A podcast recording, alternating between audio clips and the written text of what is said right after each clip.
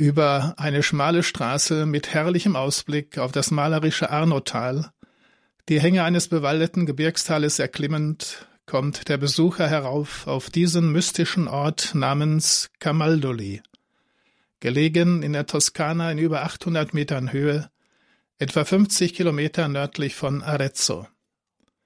Wer hier oben steht und den Geräuschen dieser Insel inmitten tiefer Wälder lauscht, kann sich gut vorstellen, wie es gewesen sein mag, als der Einsiedler Romuald hier im Jahre 1012 den Grundstein für den strengen Orden der Camaldulenser legte. Doch blicken wir zurück auf den Beginn des Lebenswegs des heutigen Tagesheiligen. Romuald von Camaldoli wird 952 als Sohn eines fränkischstämmigen Herzogs in der Nähe von Ravenna geboren. Seine adeligen Eltern waren im achten Jahrhundert von Köln nach Ravenna umgezogen. Dem Vorbild der Eltern folgend gibt er sich bis zu seinem zwanzigsten Lebensjahr ausgiebig allen weltlichen Genüssen hin. Durch ein erschütterndes Erlebnis aufgewühlt, er muss zusehen, wie sein Vater bei einem Duell einen Verwandten tötet, stellt dies einen Wendepunkt im Leben Romualds dar. Er zieht sich stellvertretend für seinen Vater zur Sühne 40 Tage in das Benediktinerkloster Santa Apollinare in Klasse zurück. Dort reift in ihm der Entschluss, nicht mehr in seine bisherige Welt zurückzukehren. So werden aus den 40 Tagen schließlich drei Jahre.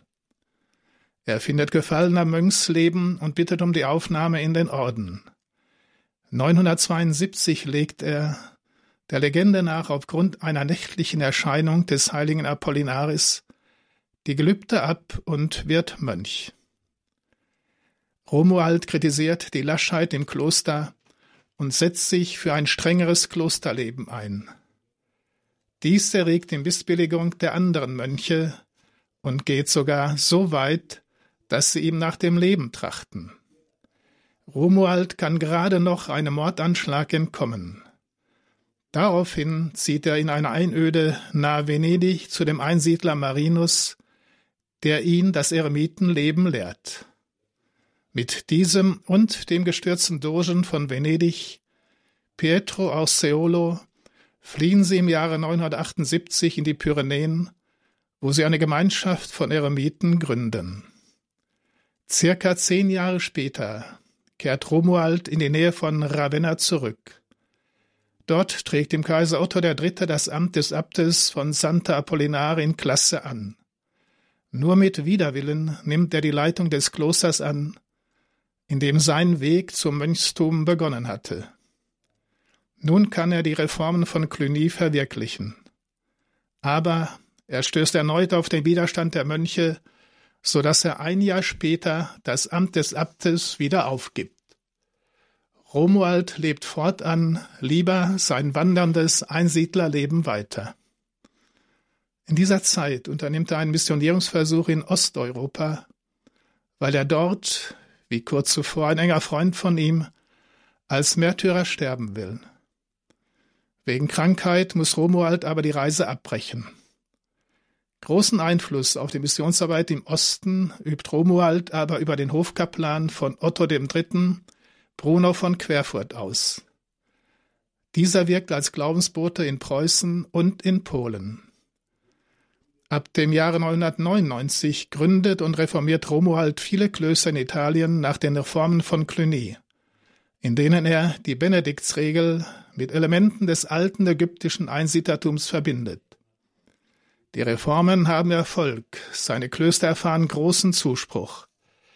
Seine Ideen beeinflussen das Ordensleben, unter anderem den Bischof von Ostia und Kardinal Petrus Damiani der später zum Kirchenlehrer erhoben werden soll. Dieser verfasste auch 1041-42 eine Biografie Romualds, dessen Denken und Frömmigkeit für ihn zum Programm wird. Im Jahre 1012 gelangt Romuald in die Gegend von Arezzo in der Toskana, wo er dem Grafen von Arezzo begegnet. Dieser schenkt ihm ein Landstück, so dass Romuald beschließt, sich dort endgültig niederzulassen. Er beginnt die ersten Mönchszellen zu errichten und 1024 ein großes Gebäude, das Kloster Camaldoli. Dieses wird zur Keimzelle des späteren Camaldolenserordens und gibt der Gemeinschaft den Namen. Der Reformzweig des Benediktinerordens hat eine überaus strenge Regel.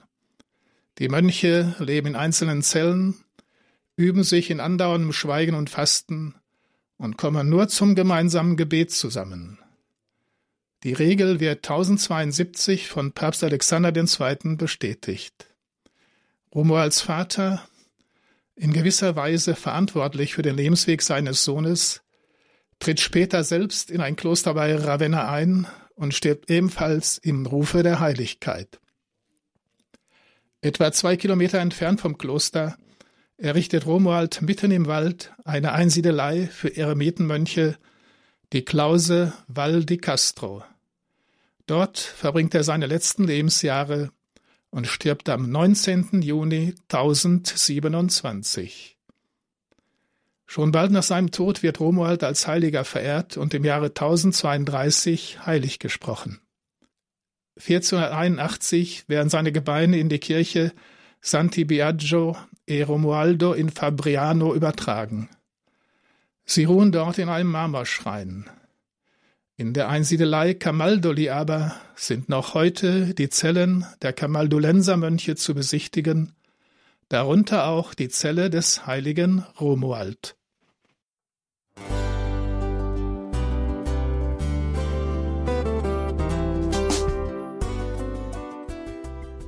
Liebe Zuhörerinnen und Zuhörer, vielen Dank, dass Sie unser CD- und Podcast-Angebot in Anspruch nehmen. Wir freuen uns, dass unsere Sendungen auf diese Weise verbreitet werden. Dieser Dienst ist für Sie kostenlos. Für uns ist er allerdings mit einem nicht unerheblichen finanziellen Aufwand verbunden. Deshalb sind wir für jede Spende dankbar. Alle Bankverbindungen unserer Spendenkontos können Sie über unsere Homepage horeb.org unter dem Menüpunkt Spenden einsehen. Dort besteht auch die Möglichkeit, online zu spenden. Natürlich nach den neuesten Sicherheitsstandards. Sie können diese Informationen auch bei unserem Hörerservice unter der Telefonnummer 08328 921 110 erfragen. Ich wiederhole die Rufnummer 08328 921 110. Vergelt's Gott für Ihre Unterstützung. Ihr Pfarrer Kocher.